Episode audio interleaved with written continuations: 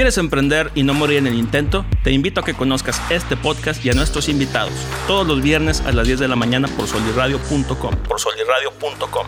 Mi nombre es Marco Mena, soy escritor, emprendedor y creador de contenido. Suscríbete en Spotify.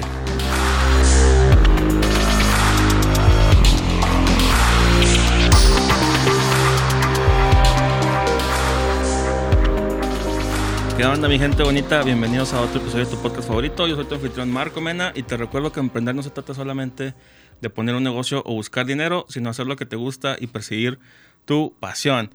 Estamos aquí en la casa del podcast en Sol Radio. Le agradezco a todo el equipo que hace esto posible ahí, Cristian de la Fuente, eh, produciendo el audio, Ale en diseño, el Toño en redes y el Soli que está por ahí también echándole ganas siempre. El día de hoy nos vamos a aventar un episodio diferente. Ya habíamos tenido la dinámica similarona una vez. Resulta que mi invitado a las 6 de la mañana me mandó mensaje para decirme que no se armaba, pero afortunadamente conseguimos aquí al excelente Josh Rosales para que nos apoye. Josh, ¿cómo estás, güey? Bien, bien, gracias por la, la, invitación. Vamos a tener una plática. Sí, entonces la idea de hoy es similar a la, a la última vez que me pasó esto, donde hablábamos de 10 ideas que he aprendido a través de estas entrevistas, ¿no? Okay. El día de hoy vamos a hablar, eh, el tema está centrado en por qué emprender y cuáles son a lo mejor los puntos que te orillan a que tomes esta decisión o por qué lo deberías de hacer. Este, entonces, punto número uno, vamos a hablar de la inflación académica. Okay. Me imagino que si has escuchado este término, este, me, eh, no sé quién lo acuñó, güey, yo se lo escuché por primera vez a Sir Ken Robinson, uh -huh. que ese güey era un escritor y conferencista inglés que te hablaba de que ahora para poderte conseguir un trabajo donde antes te bastaba la licenciatura, necesitas una maestría y para el de la maestría el doctorado. Uh -huh. Entonces, y, y, y, pues conlleva también ganar lo mismo, ya no ganas lo mismo ahorita que lo que ganabas antes con el mismo grado. Así ¿Tú es. cómo ves esa parte?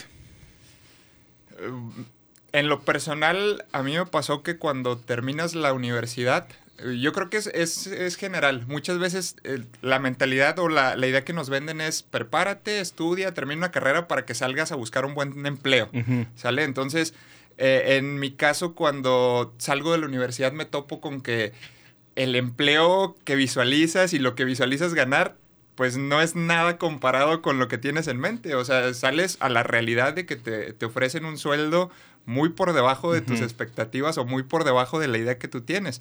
Y hoy en día es eso. Este, no me ha pasado a mí en general, pero me he topado con muchos amigos o que porque están muy estudiados batallan por conseguir empleo sí. porque no ganan lo que ellos están esperando. Y, o por falta de estudios también eh, es otra cosa, batallan mucho para, por el tema de conseguir empleo.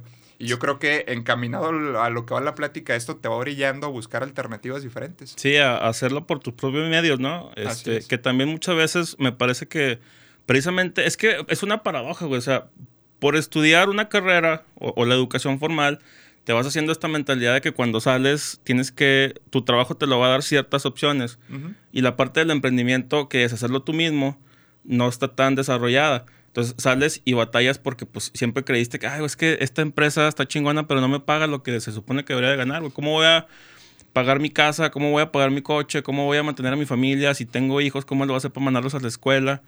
Se vuelve muy complicado. Sí, realmente es, eh, hoy en día es complicado mantener un estilo de vida eh, en un empleo los sueldos están muy, muy bajos. Entonces, esto ha orillado a que mucha gente busque alternativas diferentes para, para costearse el estilo de vida que, que, realmente quieren.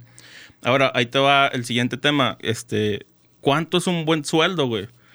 Ahora, esto, eh, eh, le decía Josh antes de empezar a grabar que todos estos temas son parte de una conferencia que estoy desarrollando sobre precisamente por qué emprender. Uh -huh. Y a lo mejor está pensado más para la raza que está o en prepa o en universidad que todavía no sale, güey. Y a lo mejor o tienen un trabajo este, de medio tiempo pero todavía no tiene el concepto de cuánto es un buen sueldo, cuánto, les, cuánto necesitan ellos para pagar todas estas cosas que mencionamos y que les vaya este, bien. Fíjense, tengo aquí un dato, una estadística, déjame lo busco.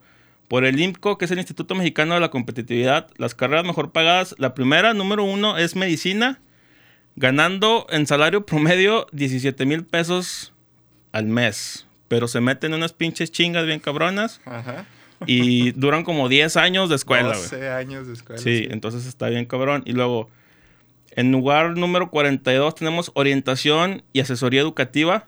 Ganan 7.800 bolas al mes, güey. Eh, estamos hablando de que estos son 48 horas, una jornada laboral semanal. Ajá. ¿Tú qué opinas de estos sueldos? A mí la neta está muy cabrón, güey. Bueno, eh, eh, he estado, la, otra vez ya tiene tiempo estaba leyendo sobre eso. Cada estado tiene sueldos este, diferentes. La Laguna es uno de los estados, o, bueno, al menos Torreón es una de las ciudades que, que tiene los sueldos más bajos. Aún así, para todo lo que conlleva el esfuerzo de una carrera de, medicina, ganar 17 mil pesos, desde mi perspectiva, es, es este, mucha chinga y, poco... Resultado. Este, ajá, poca recompensa. Pero es que depende también del de el estilo de vida que tengas. Es lo que va a determinar qué es un buen sueldo. Porque hay personas que a lo mejor ahorita su estilo de vida lo costan con 10 mil pesos. O hay personas que luego me ha tocado ver esas personas que trabajan en, una maquila, mm. que ganan un sueldo bajo y todavía les queda para las caguamas, para, digo, depende del estilo de vida que, quieras costear, es, es, lo que puedes considerar este, un buen sueldo para cada persona. Por ahí vi también en su momento una reflexión que hablaba de la, de la mentalidad de la gente rica versus la gente pobre. A lo mejor ahorita tocamos ese tema, nomás lo quiero ver por encimita, pero hablaba de que la persona pobre, güey, gana 800 lanas a la semana y se gasta mil, por decir algo.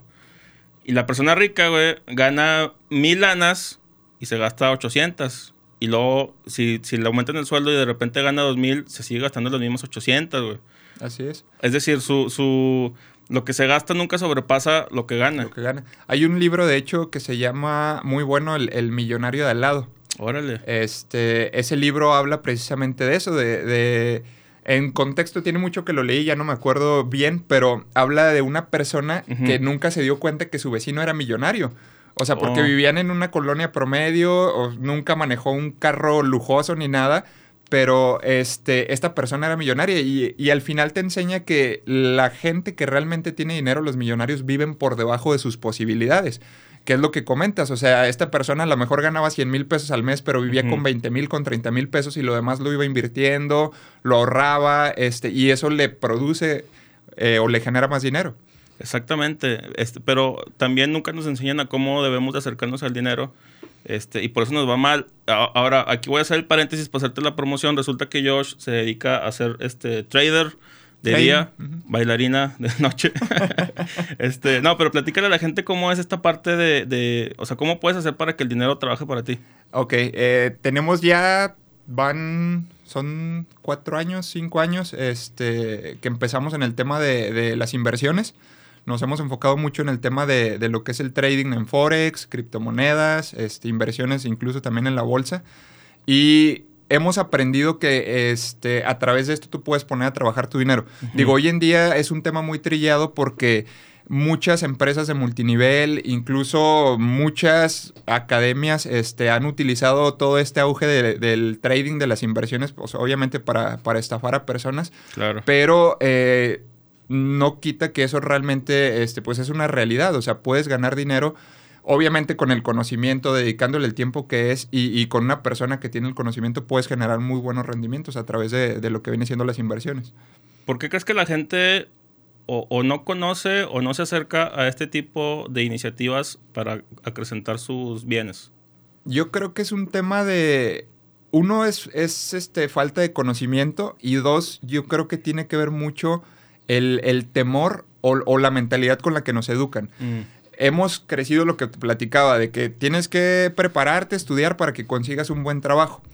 Sales al campo después de que terminas tu carrera y resulta que el trabajo no te gusta o te cae mal tu jefe, tu cerebro va relacionando que es difícil el, conseguir dinero.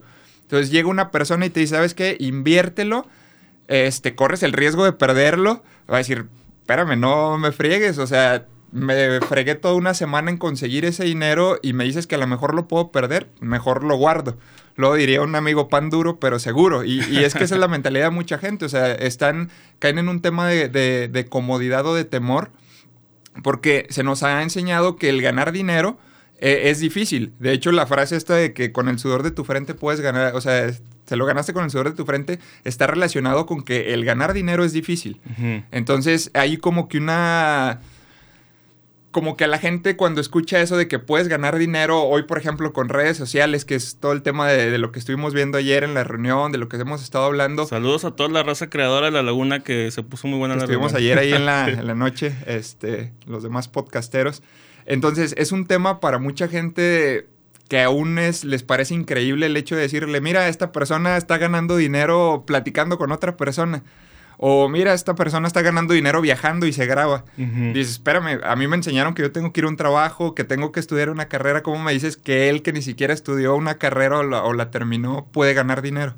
Sí, Pero es, un tema de cultura, de mentalidad que, que poco a poco se va a ir cambiando. Es que precisamente esta parte del emprendimiento yo siempre lo he manejado que más allá de que tú tengas tu negocio, tu proyecto, es una mentalidad. Es muy similar a ser líder, O sea, tú accionas para que las cosas pasen. Así es. El emprendedor siempre se anda preguntando cómo sí, pero normalmente la gente en el día a día nos ponemos muchas barreras porque así nos han educado de que pues es que no se puede, güey. Y cuando en la vida tú hubieras imaginado que te podías ir de viaje y grabarte y generar un chingo de dinero, Ajá. Eh, incluso este, por ahí leí alguna vez, no, es que a mí no me gusta hacer nada. Bueno, güey, o sea, si te gusta tirar hueva, ponte a hacer reseñas de camas, güey. Ajá. Y con eso sacas varo, pero pues la gente nunca nos han hecho como que esta, esta relación. Ahora, quiero hablar de, de, otro tema, que es la relación del tiempo y la remuneración, güey, porque a lo mejor el médico este, gana esos 17 varos al mes, pero a lo mejor tiene que trabajar, no sé, dos jornadas diarias, güey. ¿Sí me explico? Sí, sí. Cuando yo estaba en la, en la carrera, en la normal, tenía una maestra que nos hizo esa pregunta precisamente, ¿para ustedes cuánto creen que es, es una buena lana? Y muchos decían, no, que 10, que 12, que 15. Y decía, pues yo creo que con unos 30 al mes. Sí se me hace bastante bueno, pero también ella decía, nomás que yo, por ejemplo, ella los ganaba, nomás que ella estaba todo el perro día trabajando, que trabajaba este, de 7 a 2 y luego de 5 a 9. Entonces le tienes que invertir también mucho tiempo en el esquema tradicional para sacar dinero. ¿Qué le podemos aconsejar a la gente? este, que todavía trae como que esta vieja escuela de que chingale un chingo y gana un chingo. Es que eso es algo que está muy arraigado, pero por ejemplo, un, doctor, este, abre tu consultorio. Mm. Digo, lo, he visto con, personas así allegadas, simplemente el, abuelito de mis niños, este, él es pediatra, trabaja para el seguro en, las tardes y en las mañanas atiende en su consultorio. Y le va pues bastante bien. Este, tengo un tío que también tiene su consultorio y aparte él, se dedica nada más a, este, a operar, es otorrino. Y también, o sea, por operación se mete muy buena lana. Entonces, hay gente que a lo mejor sigue en el esquema o en el tradicional de que es que el seguro, porque es lo que te digo, volvemos a que nos han vendido que es una empresa que te va a dar prestaciones, que te vas a jubilar y pero realmente no sales de lo mismo. O sea, te enfrascas en que sí te va a dar un estilo de vida bueno, pero no te das cuenta que hay mucho más que eso. O sea, incluso ya ahorita como doctor te puedes grabar. Yo sigo un pediatra de, creo que es argentino. Este, tiene un chorro de seguidores, como un millón de seguidores. y este, y sube videos de los bebés recién nacidos, hablándoles, haciéndoles cariños y todo. Y él en una entrevista que estaba viendo dice que gana mucho más de las redes sociales que realmente de lo que es su carrera. Wow. Sí, pero pues es que es este cambio de mentalidad que, muchas veces no tenemos. Hasta que ya estamos ahí, lo empezamos a hacer, nos damos cuenta que, ah, no mames, nunca me lo enseñaron y me puedo dedicar a, ello. Este, ahora vamos a hablar para la gente más en general, a lo mejor no tan especializada, alguien que trae ganas de hacer algo diferente. ¿Tú cómo ves qué, tipos de emprendimientos ahora sí básicos, qué tipos de negocios iniciales pueden ellos hacer que no requieran de mucha inversión, de mucho dinero? este, para poder salir adelante? Pues hay mucho. Mira, el, es que se puede iniciar desde. Digo, a lo mejor es algo que ya está muy choteado aquí, más aquí en la laguna, un puesto de gorditas, este, burritos. En su momento, cuando, cuando empecé a emprender, este, yo inicié con un puesto de, de tacos de canasta. Ahí en compañía de. Tacos, tacos de canasta. De, un, un. Tengo pendiente la entrevista con ese güey. Después lo van a ver aquí. en compañía de ahí de, un buen amigo de, Franco. Este. Él tenía el puesto, empezamos con puestos y la verdad e, es, mucha friega el tema de que levantarse a las 3 de la mañana cocinar, preparar los tacos y todo. Digo, pero al final de cuentas es buscar algo diferente. ¿por qué no enfrascarse en el tema de hacer gorditas? Porque hay muchas gorditas. Tacos de canasta en ese momento no había. Este, en Gómez, este, yo creo que fuimos los, los primeros. Pioneros. Ajá, ya después salieron aquí en Torreón y todo, y ahorita ya creo que hay algunos que, que venden. Este, pero es, yo creo que la clave es hacer algo diferente a lo que está haciendo la gente. Digo, puedes emprender de muchas maneras, no está mal poner un, puesto de hamburguesas, no está mal, pero no es algo escalable al final de cuentas. O sea, si lo quieres para generar flujo de dinero diario, está perfecto, pero si, si tu visión es crecer o hacer algo mucho más allá que, que eso y, costearte un estilo de vida diferente, yo creo que la clave es, ser creativo e, innovar y no hacer lo que la, la mayoría de la gente está haciendo. Eso está bien interesante, que también con eso no queremos decir que no lo hagas. No porque hay un chingo de puestos de gorditas, ya no voy a poner mis gorditas. Me parece que, de hecho, la comida es uno de los negocios más, a lo mejor hasta estables y más redituables, pero también que conllevan más chinga. Como tú dices, te tienes que levantar a las 3 de la mañana a ponerte a hacer los guisos o, también siempre a mí me gusta mucho platicar en el podcast de todo el proceso que hay detrás que la gente no se, no se imagina, O sea, simplemente cuando tú preparas los tacos, no es nada más la cocinada, es que antes tuviste que ir a comprar los ingredientes. Y eso es tiempo que la gente no toma en cuenta. Sí, sí, o sea, por ejemplo, nosotros, me acuerdo, empezábamos a las 3 de la mañana, eh, cocinábamos, era un promedio de 200, 300 tacos por canasta. Eran en aquel entonces creo que cuatro puestos. Órale. Este, o sea, échale de 300 tacos, era un total de 1200 tacos que hacíamos. Eh, empezábamos desde las 3 de la mañana a preparar todo, ir a poner a los chavos y regrésate, que ya se me acabaron, llévales más y luego ya terminaron, ir a recogerlos y luego vámonos a bastos a surtir. Todo lo que falta y luego dejar todo el preparado, duérmete temprano porque al día siguiente, o sea, si es una, si es una friega, pero digo, al final de cuentas es lo que te digo, o sea, si buscas flujo de efectivo no está mal poner un puesto de hamburguesas, no está, pero busca diferenciarte a los demás puestos de hamburguesas. Digo, si, si vas a poner un puesto de hamburguesas, busca que tus hamburguesas eh, sean diferentes, no sé, agrégales algo que, que te haga diferenciar y que la gente diga, ah, acá están más ricas o acá me incluyen esto, no sé. Sí, y ahí les doy un ejemplo muy sencillo, digo, sin decir nombres, pero quiero que ustedes piensen en el puestito de gorditas de la esquina y piensen en cuáles fueron similares, pero que ahora son franquicias, güey. Que tú te encuentras que hay un chingo de los mismos en la ciudad, aquí hablando específicamente de Torreón, ¿no? Entonces, ¿ellos qué hicieron para poder escalar su negocio ahora sí y de, repente decir, ah, voy a, voy a abrir una sucursal aquí y una en Senderos y una en el centro y una allá y una allá y una allá? Y siempre es como que tener este, este diferenciador. Hay un concepto que me gusta mucho, digo, no sé qué opinas tú de Carlos Muñoz. Eh, al principio lo mencionaba mucho en el podcast y luego se lo chingó Diego Rusarín. Es una tristeza. pero no, me gusta mucho lo que dice el güey. O sea, siento que a veces el, rollo de la fama también lo mal encaminó, pero tiene muy buenos consejos el güey de repente. Su personaje lo ha llevado a que le tiren mucho hate. Lo ha llevado a que le tiren mucho hate. Pero hay un consejo que me gusta mucho, que incluso mencioné en mi libro, Cómo emprender y no me intento que habla sobre los negocios intermedios, güey. ¿Qué es un negocio intermedio? Es decir, a lo mejor no es el negocio ideal que tú quieres tener, pero es un negocio que te va a permitir tener un flujo de efectivo para poder después abrir el siguiente negocio. ¿Qué le podemos recomendar a la gente en ese sentido? Él habla mucho de los servicios. Entonces, vamos a hablar de esa parte, de los servicios. ¿Qué es un servicio? Pues es algo que yo no te estoy vendiendo de manera material, pero es a lo mejor un conocimiento que yo puedo emplear para este, resolverte un, un problema y que no, en, realidad no te va a generar a ti un, costo ni fijo ni variable, o variable puede ser, pero a lo que voy es que no, te, no le metes mucha inversión para meterle coco, ¿ah? Ajá. En el tema, por ejemplo, de una empresa de limpieza o empresas de mantenimiento, son eh, negocios que ofreces el servicio, a lo mejor, digo, depende, pero por ejemplo, en limpieza puedes empezar a, este, no sé, contratando personas o incluso hasta tú mismo conozco por ahí, este, tuve la oportunidad de trabajar con una persona que empezó este, eh, su negocio de limpieza y ahorita su empresa abarca desde Cancún o Yucatán hasta Baja California. O sea, te abarca toda la, la, república casi. Y este, esta persona platicaba que iniciaron con una máquina de pulir pisos. No manches. Empezaron este, puliendo pisos y luego de ahí se les fueron abriendo las puertas. Este, un señor los ayudó, les, les compró sus, sus este, como uniformes.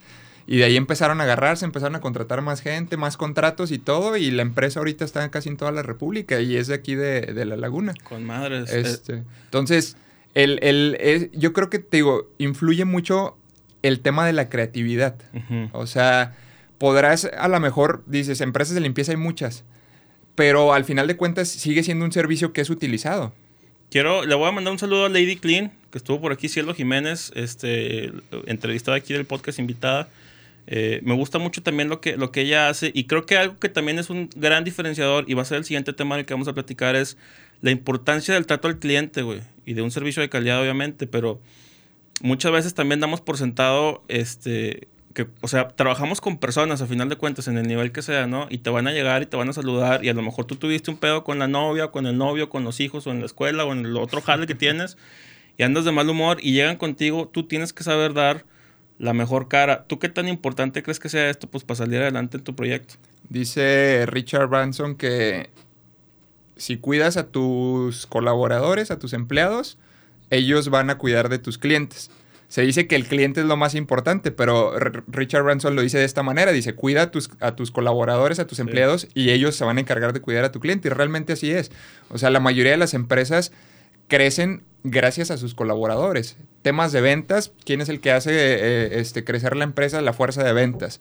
¿Quién es el que contrata al personal indicado? Recursos humanos. Entonces, yo creo que si, si desde ahí empiezas con un, un buen trato con tus colaboradores, este dándoles el, lugar que se merece. Carlos Muñoz, por ejemplo, él, es mucho de que yo no tengo colaboradores, yo no tengo empleados, yo son socios. O sea, él contrata a mucho chavito que este, está saliendo de la universidad, practicantes y todo, y si les ve potencial y todo, los hace sus socios y ellos mismos van, van creciendo. Entonces yo creo que esta manera de...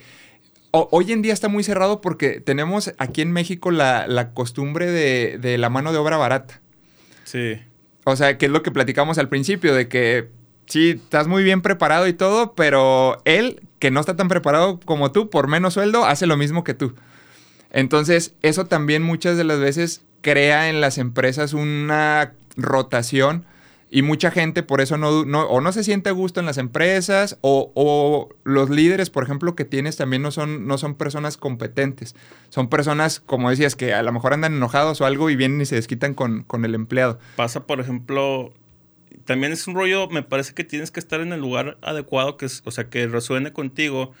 Porque si estás haciendo un jale que no te gusta, pero porque por la necesidad, güey, este, lo vas a hacer de mala gana. ¿Cuántos maestros nos ha tocado que los güeyes tienen sus plazas, pero la neta no les gusta dar clases, pero ahí están y, y, se ponen a dictar resúmenes y la madre, o sea, ¿cuántas enfermeras y doctores también que se llevaron la chinga, güey, en el seguro, pero que no les gusta realmente estar ahí y, luego se llevan a la gente entre las patas. Entonces es importante también este, hacer esta introspección, esta reflexión, esta meditación de saber qué es lo que es para nosotros y a lo mejor tratar de irnos por ahí, por muy difícil que pueda ser. Vamos a pasar al siguiente tema, que es tu tema al 100%, finanzas básicas, güey. ¿Cómo le hacemos o qué le recomendamos a la gente que anda batallando en cuestiones monetarias? este, pues para que ya no batalle tanto. A lo mejor podemos hablar tanto de hacer un presupuesto como de decir dónde invertir, este, o cuánto se necesita para poner un negocio en una primera etapa, no sé, ¿tú cómo ves todo eso? Yo creo que el tema, ese tema es muy, al menos en, en México y en América Latina, el tema de la educación financiera es algo que tiene una latente muy fuerte porque como decías, desde un principio no, se nos educa con el tema de, crear negocios, se nos educa para ser empleados. Y en este círculo de, que crecemos, nos preparamos para ser empleados, el tema de que no completamos con el sueldo nos lleva a terminar endeudándonos. ¿Y quién hace más dinero? Al final de cuentas, los ricos hacen más dinero con las deudas de, que terminamos haciendo nosotros. Entonces, el, ir creando hábitos diferentes desde el tema de ahorrar, lo que mencionabas, el crear un presupuesto, el, buscar diferentes alternativas para generar un ingreso extra que te ayude si tienes deudas, pues enfocarte en salir de esas deudas, primero que nada, y luego ya, saliste de esas deudas, bueno, ahora sí crear un presupuesto y cuánto voy a destinar a, a mejor a invertir o a ahorrar. Eso te va a ir a ayudar a crear una salud financiera de manera diferente. Sí, porque yo le llamo también el, el, finanzas básicas o cómo no gastarte todo en la peda, güey. Que también pasa que luego llega el fin de semana y hay una caguamita o de repente ya son tres, cuatro y luego el día siguiente también y luego te van los amigos y luego la novia también. y o sea, todo el sueldo. Sí, y está bien darte tus gustitos porque pues también para eso trabajamos, güey. Pero si te lo gastas todo, terminas con una mala este, salud financiera que no te permite crecer o te endeudas o no puedes sacar proyectos adelante porque andas primero escarbando a ver cómo le haces para salir del hoyo en el que te metiste tú mismo, güey. Sí, sí, sí. Y todo eso, como tú dices, es, es cuestión de, de, de, la mentalidad. Y hablando de la mentalidad, ¿qué tan importante crees que sea este, saber hacer las cosas o, o más bien tener las ganas de hacer las cosas incluso con miedo? Incluso con obstáculos. O sea, como te decía al principio, a mí el rollo del emprendimiento me parece que es una mentalidad, una forma de ser. Siempre andas buscando como sí, pero ¿qué le decimos a la gente que trae como que estas ideas o estas dudas o estos miedos? Pues simplemente que se, se avienten. O sea, si hay algo que te apasiona y, crees que tienes el talento y crees que eres bueno, eh, adelante.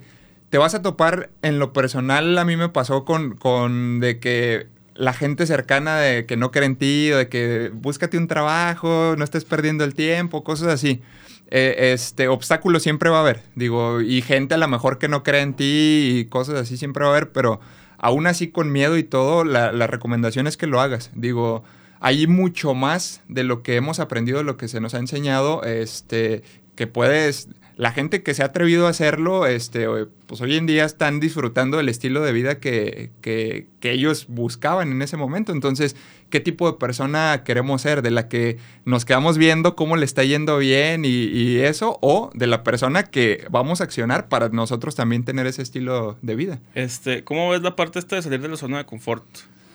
Eso es algo bien, bien interesante y eso creo que es algo que a la mayoría de las personas detiene porque están cómodos. Eh, principalmente a las personas que, que, están en un empleo que les gusta el tema del emprendimiento y todo, pero no se atreven porque dices que es dejar mi sueldo o, aquí al menos tengo algo seguro. Si me lanzo, no sé cómo me vaya a ir, no sé cómo.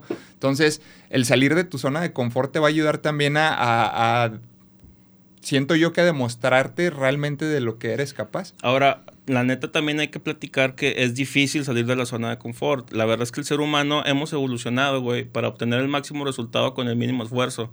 Uh -huh. Entonces, o sea, estamos, estamos hechos, hemos evolucionado para estar en el confort, güey, para estar a gustos en la hueva de que, ah, pues ya tengo esto y no necesito ir más allá, no necesito exponerme al peligro, no necesito ir a cazar, como quien dice, para obtener Ajá. comida, ¿verdad? Entonces, por eso también se vuelve muy difícil hacerlo. Por ejemplo, el Josh tenemos ahorita un proyecto de creación de contenido. El güey no le gusta salir frente a cámara. Y mira, aquí estamos. tenemos como cinco cámaras apuntándonos. Es lo que, es lo que platicábamos, que a falta de, de invitado que no vino, digo, pues bueno. este, pero sí, o sea, es, es este. Yo creo que retarte a ti mismo. Leía, no recuerdo si es en el de los secretos de la mente millonaria, que, que dice que las personas millonarias han aprendido a estar cómodas con la incomodidad. Sí. O sea, y, y, eso es cierto. O sea, hay gente que.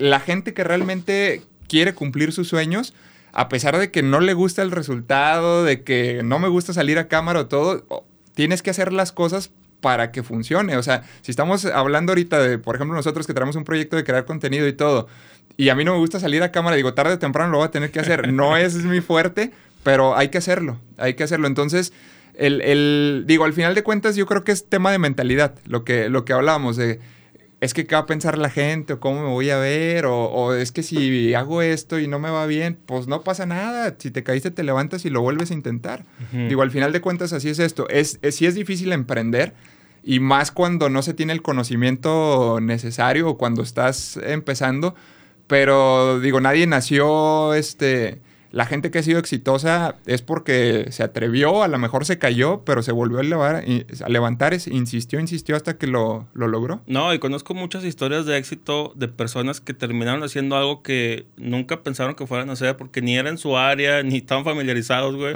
Y ahorita tienen pinches negocios donde les va súper perrón. ¿Sí? Pero fue porque se salieron precisamente de esta zona de confort y la incomodidad los llevó a crear cosas nuevas. Este... Ahora, tiene que ver, perdona que te interrumpa, no, dale, dale. tiene que ver mucho también el, el qué tan comprometido estás con tus sueños. Mm. Y el no desesperarte o tirar la toalla, porque mucha gente, ¿qué pasa? Este, inicia un negocio y a los tres meses ve que no está funcionando como querían, ah, ya lo dejo y regresan a, a su empleo tradicional o cosas así. Entonces, tiene que ver mucho también la insistencia que le pongas tarde o temprano este, el universo, como lo queramos ver, va a acomodar las cosas para que te vaya bien. Y es una de las cosas que platicábamos ayer en sí. el tema de la creación de contenido. Hay gente que crea un video y en un día, un año se vuelve viral y hay gente que lleva años haciendo y de repente, ¡pum!, le pega. Eso es lo que decíamos de, precisamente de Roberto Martínez, que ahorita yo creo que es el máximo referente en cuestión de creación de podcast, por ejemplo. Hay muchos, ¿verdad? Pero creo que ahorita él está muy cabrón. Y cuando él llega al millón de suscriptores, precisamente dice, o sea, güey, yo tengo, no sé, 12, 13, 14 años haciendo esto. O sea, realmente no es como que fuera un éxito de la noche a la mañana. Tengo mucho tiempo, mucha carrera este, mucho pedigrí, echándole muchas ganas, pero empecé a explotar hasta que pasó cierto, o, cierto evento o cierta cosa. Entonces, mucha gente se da por vencida luego, luego, en los tres meses o en el primer año o en los dos años. De hecho, hay una estadística por ahí, creo que, no sé si siete de cada empresas este, no duran más de cinco años, güey. Una cosa así dice la estadística. Entonces, también pasa por eso. La este mentalidad de China es que para que un negocio se considere rentable, tiene que pasar creo que 20 años. No, seas mamón. No mames, pues hay que aprenderle mucho a los chinos. Aunque bueno, también estás medio loco, ¿no? Ya es que acaban de pasar lo de las criptomonedas que decíamos el otro día. Ajá. Está, está cabrón. Ahora, ¿cuáles crees que son los principales errores, tanto en el emprendimiento como en la vida, que nos impiden tener éxito en nuestros proyectos y en nuestras metas, güey? Los peores errores ahí te va uno. Por ejemplo, me parece que creemos demasiado en la cuestión esta de la inspiración o de la motivación. Es decir, si yo no me siento motivado para hacer algo, no lo voy a hacer. Pero ese es un gran error, güey. Tiene que tener ahí, tenemos que tener disciplina para poder hacer las cosas de manera recurrente. Solamente vas a ver resultados cuando haces las cosas con disciplina, día con día.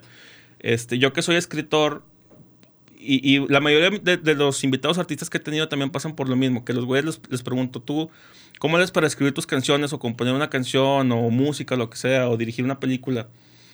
Este, porque la mayoría queremos tener esta chispa, güey, esta inspiración. Estar inspirados, sí, estar motivados, huevo, me siento, hoy algo pasó. Pero si haces eso, güey, nomás vas a hacerlo cada pinches tres meses, cuatro meses, cinco meses, cuando de repente te agarra la inspiración, que realmente estás inspirado, entonces nunca vas a sacar adelante las cosas. Un consejo para toda la gente que quiere escribir es neta, siéntate en tu computadora donde, o donde te guste o en papel y ponte a escribir. Ponte a escribir. Eventualmente, esta memoria muscular de que lo haces tan seguido te va a permitir sacar trabajos chingones que de otra manera pues no podrías hacer, ¿verdad? Yo creo que también eso que hablas referente a la disciplina, eso, eso es importante y más cuando estás emprendiendo. Muchas de las veces me ha tocado ver personas que quieren emprender pero no se lo toman en serio. Mm. Y al no tomárselo en serio o al no creerse realmente que están emprendiendo un negocio, no son disciplinados con las cosas que hacen. Y, ay, pues que al cabo soy mi propio jefe y me levanto más tarde que al cabo tengo más tiempo, entonces van creyendo en esa comodidad y muchas de las veces es lo que los lleva al fracaso. Hay una frase que me gustó mucho, eh, me dice uno de, de, mis socios en un proyecto que traigo, dice, mientras sigas tratando a tu emprendimiento como un hobby, seguirás ganando dinero como un hobby. Y la neta, sí es cierto, si no te lo tomas en serio, y es decir, o sea, yo por ejemplo que soy escritor, me lo creo que soy escritor y digo que soy escritor y hago lo posible para realmente que la gente tenga este concepto de que ese güey es escritor. Vendo libros, o sea, ya también a lo que voy es, te pones las pilas para hacer que esa idea que traes realmente se venga a la realidad y no se quede nomás como en algo efímero que, que traes por ahí o que después de un tiempo ya no este, puede seguir. ¿Cómo le hacemos para lidiar con el fracaso? Que me parece también es una de las grandes barreras que nos impide crecer como personas en cualquier ámbito después de que te rompen el corazón o después de que tienes tu primera empresa, güey, te va perrón y de repente, pum, truena, güey. Este, simplemente el rollo de la pandemia mató muchos proyectos. Este, o sea, es complicado también luego lidiar con... A veces hay cosas en las que uno la caga, güey. Pero también de repente hay factores externos que te llegan y te chingan lo que estabas trabajando. ¿Cómo lo hacemos para lidiar con estas experiencias y salir avantes del otro lado? Fíjate que hay un tema de que se nos ha vendido la idea de que el fracaso es malo. Y, creces con esa mentalidad de que... Y por eso yo creo que también mucha gente no se anima a emprender o a hacer algo porque tienen miedo a fracasar. Dices que si no pega y qué van a decir y me van a criticar. Y tenemos esa idea de que el fracasar es, es malo. Pero hay libros de, de, emprendimiento o personas que han tenido éxito que ellos ven el fracaso como un escalón que los ha acercado más al éxito. Dice, entre más he fracasado, más me acerqué, más experiencia obtuve dentro de las veces que fracasé, de qué sabía que no tenía que volver a hacer, y eso me llevó a, obtener éxito más rápido. Entonces yo creo que tiene que ver mucho la forma en la que vemos el fracaso. El fracaso no es algo malo, el fracaso es simplemente es parte del proceso que vas a tener que pasar, que te va a dejar una experiencia para que puedas tener éxito en, el momento que se tenga que, dar. Yo creo que es un rollo cultural aquí, ¿no? Bueno, es que no sé cómo sea en, otros lados. A lo mejor, por ejemplo, en, la cultura americana sí se ve un poquito más como que fracasas y levántate. Es que aquí, por ejemplo, en México te inculcan eso desde reprobó.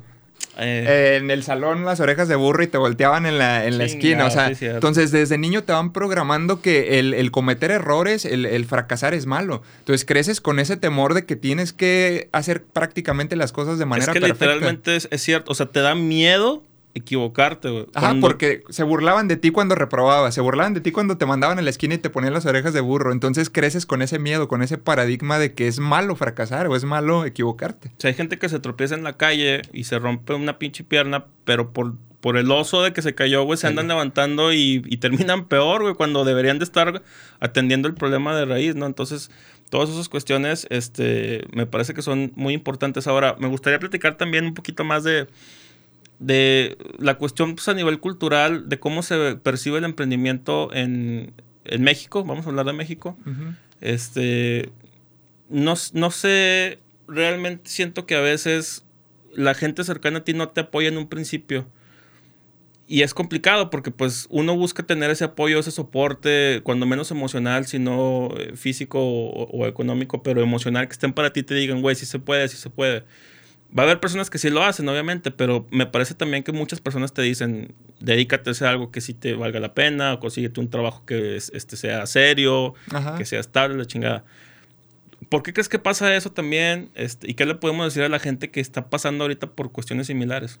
Yo creo que hablando del tema cultural y de la mentalidad que tenemos los latinos, tiene que ver eso. O sea, nuestros padres crecieron con la idea de que tenías que estudiar y trabajar. Digo, al final de cuentas, en su momento a ellos les resultó tuvieron un buen trabajo y les dio un estilo de vida de manera estable. Y, creen que como a ellos les funcionó eso, eso tiene que, seguir funcionando, pero el tiempo ha evolucionado. O sea, ahorita lo que platicábamos es muy fácil generar dinero de otras, de otras formas. Las carreras que existían hace 5 años, hace 10 años, hace 20 años, hoy en día ya no funcionan. Hoy en día hay carreras nuevas que hace 5 años, hace 10 años no existían. Entonces, mucho tiene que ver con el tema de la, de la mentalidad. Digo, no creo que lo hagan en mal plan, pero es más por el tema de mentalidad de que mi creencia o lo que a mí me funcionó es que tienes que prepararte, estudiar una carrera y trabajar. Entonces, cuando tú quieres hacer algo diferente, cuando tú quieres salirte del cuadro que se ha venido llevando por generaciones, es cuando te conviertes en la oveja negra de la familia y el raro de que es que porque estás haciendo eso, mejor déjate de tonterías, métete a un trabajo y... Pero al final de cuentas, eh, yo creo que independientemente de eso, si tú estás muy seguro de lo que quieres, eh, es obvio que nadie más te va a dar lo que tú buscas. O sea, la vida que tú quieres no te la va a dar nadie, ni nadie va a trabajar por ti. ¿Crees, que, ¿crees que también ese, ese rollo o ese cuestionamiento del emprendimiento y de... Vaya, porque sí entiendo de dónde nace este consejo, porque al final de cuentas es un consejo de busca algo seguro, no busca algo, estable. Pero ¿crees que también tenga que ver con, con, a lo mejor el estrato social, digo, digamos, clase media, media alta, güey? Porque ¿cómo lo verá a lo mejor una, una, persona que está un poquito más perjudicada económicamente? Tiene que ver a ver cómo chingados le hace pues también esa misma hambre que trae, güey, lo va a orillar a que ponga o el puestito de hamburguesas o los burritos o los tacos de canasta o la siguiente gran idea, pero desde abajo, desde un hambre que realmente es conseguir el pan de cada día, ¿no? Sí, tiene, es que tiene que ver mucho tanto el tema cultural, la mentalidad, la familia, el entorno, porque no creo que, por ejemplo, una persona de clase alta, de donde tu papá es empresario, tiene empresas y le digas que vas a emprender y te va a decir, no, búscate un trabajo. Entonces, yo creo que tiene que ver mucho este, el tema de mentalidad con el que te vas desenvolviendo dentro de la familia. Eh, lo que te va a llevar a que Digo, al final de cuentas yo creo que los papás buscan lo mejor para sus hijos y que son los primeros a lo mejor con los que te puedes poner una traba de que no lo hagas y métete. Pero porque a lo mejor te ven batallando de que no te está yendo bien en tu negocio, te ven, te dije, búscate un trabajo, cosas así. No creo que lo hagan por, por mal, pero tiene que ver mucho la mentalidad. Si sus abuelos o tus abuelos te enseñaron, le enseñaron a tus papás que tenían que trabajar, pues es obvio que esa misma enseñanza o esa misma cultura se va a ir transmitiendo. Que es lo que mencionaba, un papá empresario no le va a decir a su hijo, métete a un empleo. Le va a decir, a ver, prepárate porque quiero que emprendas, que tengas tus empresas. Sí, porque es que, es que a final de cuentas siempre nosotros como personas enseñamos lo que a nosotros nos, nos funciona, güey. O sea, yo no, yo no te puedo enseñar a ti algo que, que no tengo conocimiento de. O sea, sería una pinche falacia. Entonces, si a mí toda mi vida como emprendedor me fue bien, probablemente a mis hijos también les voy a decir, güey, se emprendan porque les va a ir perrón. Pero si, si, a ti toda tu vida te fue bien porque tuviste un empleo seguro donde te dan todas las prestaciones y te pensionaste, te jubilaste y te siguen pagando que ya no haces nada, güey. Eso probablemente es lo que le vas a enseñar a tus hijos. Que tristemente también ahí es donde se me hace la paradoja porque ahorita ese esquema ya no funciona. O sea, ya la gente no se puede pensionar como se pensionaban antes. Mucha gente todavía no lo sabe, güey. no, y, si pones atención ahorita la gente que nos está viendo, se escuchan los corazones romperse de que, no, te vas a pensionar. no te vas a pensionar. Y ahora, eh, es triste porque ¿a qué edad los que todavía alcanzan pensión, a qué edad se están pensionando ahorita? 65, 70 años. Sí. O sea, trabajaste todo este tiempo para obtener dinero, pero ya no tienes tiempo para disfrutar ese dinero, ya no tienes la salud porque la salud se te fue trabajando. Entonces, creo que ya ahorita ese tipo de mentalidad ya va cambiando y muchos jóvenes hoy en día están buscando pues no llegar a eso, no llegar a, disfrutar lo que le resta de su vida de tiempo libre después de que se pasaron 40 años trabajando. Hay un, hay una, no, ¿ibas a continuar? Iba, te iba a comentar, la, se me vino a la mente la historia porque hablamos de, que es un conocimiento que se va pasando de generación en generación. Se me vino a la mente la historia de, no sé si la has escuchado, de que llega la niña con la mamá, está la mamá cocinando, este, cocina un pescado y ve que le corta la cola. Mm. Entonces llega, llega la niña con la mamá y le dice, oye mamá, ¿por qué le cortas la cola? Y la mamá le dice, pues no sé, tu abuelita así me enseñó a prepararlo. Entonces la niña va con la abuelita, está cocinando y dice, oye abuelita, ¿por qué le corta la cola al pescado? No, pues no sé, tu bisabuelita sí me enseñó. Y ya va con la viejita, la bisabuelita. Oiga, pues es que, ¿por qué le cortan la cola al pescado? Y la bisabuelita le dice, pues es que en ese entonces el sartén era muy chiquito y no cabía el pescado completo. O sea, entonces son... Pero el problema es que nadie se atreve a cuestionar el porqué de las cosas. Y creo que hoy en día eso está pasando mucho en los jóvenes. Los jóvenes están como creando esta... Se están cuestionando el por qué tengo que yo ser este doctor. Si tú todavía, ¿por qué quieres que yo sea doctor? Entonces, eso pasa hoy en día mucho con, los jóvenes que quieren emprender. O sea, están cuestionándose del por qué deberían de hacer las cosas así o del por qué no deberían de hacerlas así. Y a veces, aunque te, aunque te empieces a cuestionar, tienes tan arraigada cierta idea que luego es complicado adquirir información nueva o diferente de lo que ya traías, porque lo traes tan programado tan dentro de ti. En mi nuevo libro, ¿Por qué odias los libros de autoayuda? Próximamente en tu librería más cercana. este, hablo justo de eso, güey. Y, ahorita que me lo dices, ya había escuchado la historia, pero me la acabas de recordar. En mi libro hablo de algo muy similar, güey. Que es, eh, hablo de la salsa verde, güey. A mí toda la vida me enseñaron a hacer la salsa con tomate, jalapeño, cebolla y la madre, ¿no? Ajá. Y nunca salía verde, siempre salía como que rojita. Simón. Y yo decía, ah, ¿y cómo chingados le hago para hacer una salsa verde, güey? Nunca se me ocurrió que la podía hacer sin los pinches tomates, güey. Y es algo tan, tan simple y tan pendejo, güey, que hasta que no realmente lo metes la reflexión te das cuenta de que son cosas bien sencillas las que, las que puedes, este, a lo mejor tú cambiar o hacer para sacar adelante los proyectos. Quiero hablar también de la parte de, de tener un trabajo digno, que se me hace algo bien complicado en un país como México, donde los pinches salarios mínimos están bien, bien abajo. Por aquí tengo, creo que el salario mínimo quieren que llegue a 167 pesos diarios, güey. En Estados Unidos creo que eso te ganas una hora. En Estados Unidos creo que te pagan 14 dólares por hora. O 12 dólares por hora. Hay, trabajos donde te pagan hasta 12 dólares por hora. Sí, o sea, hay güeyes que andan ganando como 50 mil bolas volteando hamburguesas en Estados Unidos. Y aquí, teniendo un pinche doctorado, ni de pedo anda sacando eso en un trabajo normal. Por eso mucha gente se va con el famoso sueño americano, pero llegan allá y se topan con otra realidad. está, es que está cabrón también, ¿verdad? pero ¿qué podemos hacer? Digo, tú que a lo mejor estás metido muy en las finanzas, ¿qué podemos hacer como sociedad también para intentar cambiar estas cosas? ¿O estamos fritos? ¿O el gobierno tiene todo el control? O sea, en el sentido de que yo siempre he tenido esta idea, güey, este, o esta paja mental de que a lo que te quieras dedicar en la vida, cualquier cosa, debería de poder darte para subsistir de manera digna, güey. Si yo, si yo me quiero dedicar a barrer las calles, güey, en teoría debería poder eh, hacer lo suficiente para vivir y pagar mis cosas. A lo mejor no me voy a dar una vida de lujos, pero no me va a faltar nada. Sin embargo, la realidad no es así. La realidad es que aquí este, hay muchos trabajos que son muy mal pagados y que están muy cabrones. Y pues no sé cómo, no sé, o sea, realmente no sé para dónde apuntar los esfuerzos o qué le podemos decir a la gente o qué podemos hacer como sociedad para empezar a cambiar ese tipo de cosas. Y luego más cuando nos encontramos con un vecino como es Estados Unidos, donde los pinches salarios mínimos, o sea, por muy, por muy eh, jodida que esté la situación en Estados Unidos, la neta ya no se compara con aquí. La neta ya los pobres, los, pobres más pobres son, son los pinches ricos de aquí, o sea, qué pedo. Sí, sí, sí.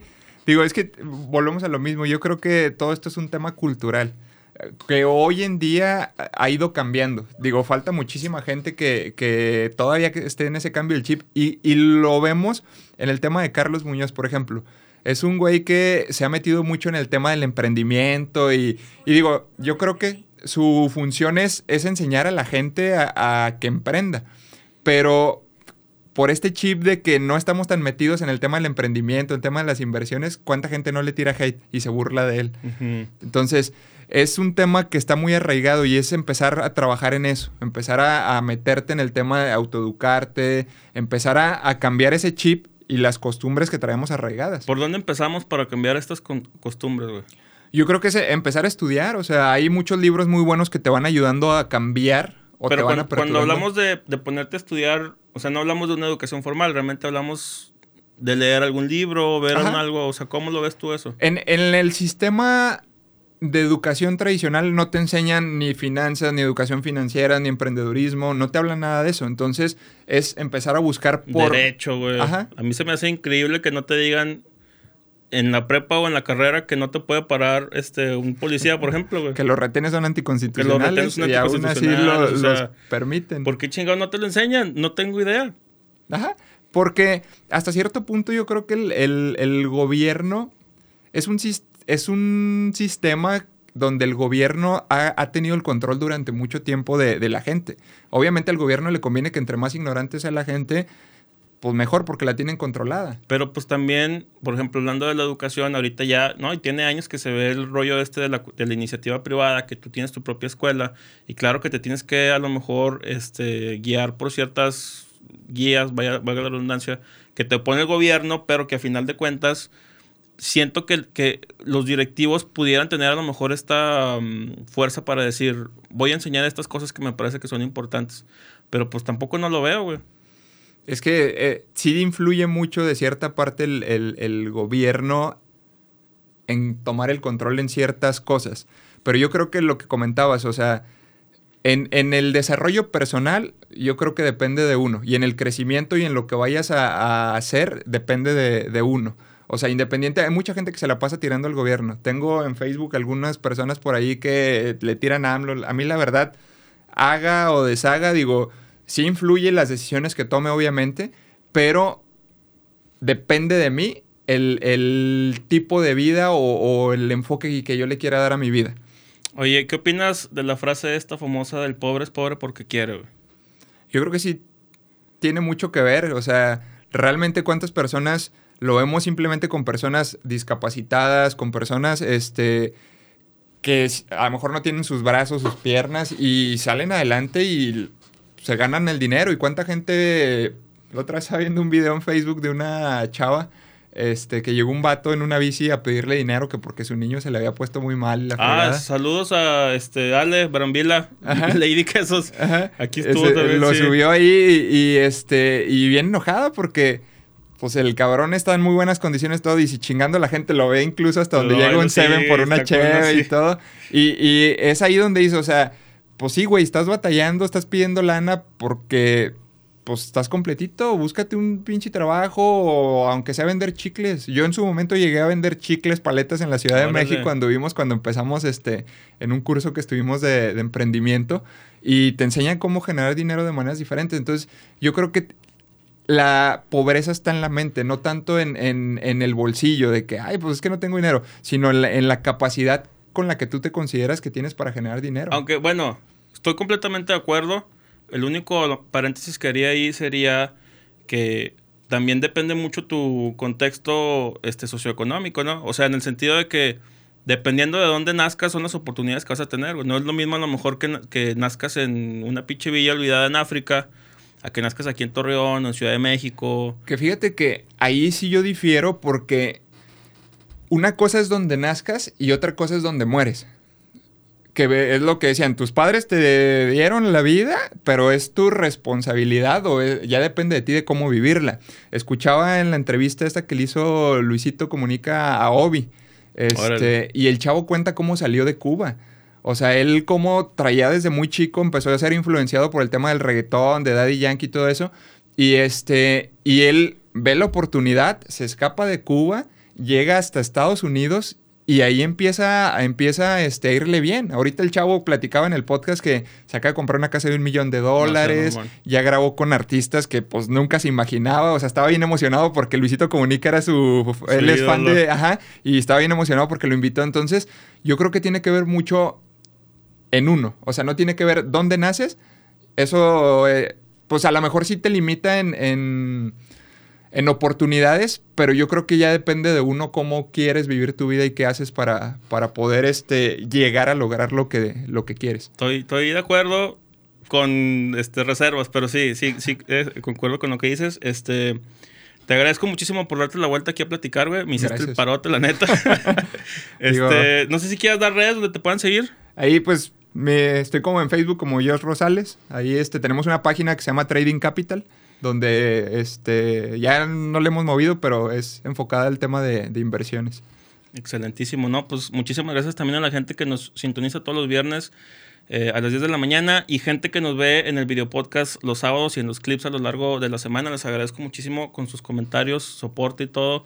Hemos ido creciendo pues poco a poquito, que es eh, como siempre digo. Recuerden comentar, compartir, darle like a la página de Solid Radio y a la de Marco Men Oficial. Estamos en todos lados. Nos vemos en otro episodio. Hasta la próxima. La manera de comunicar evoluciona. Escuchas soliradio.com.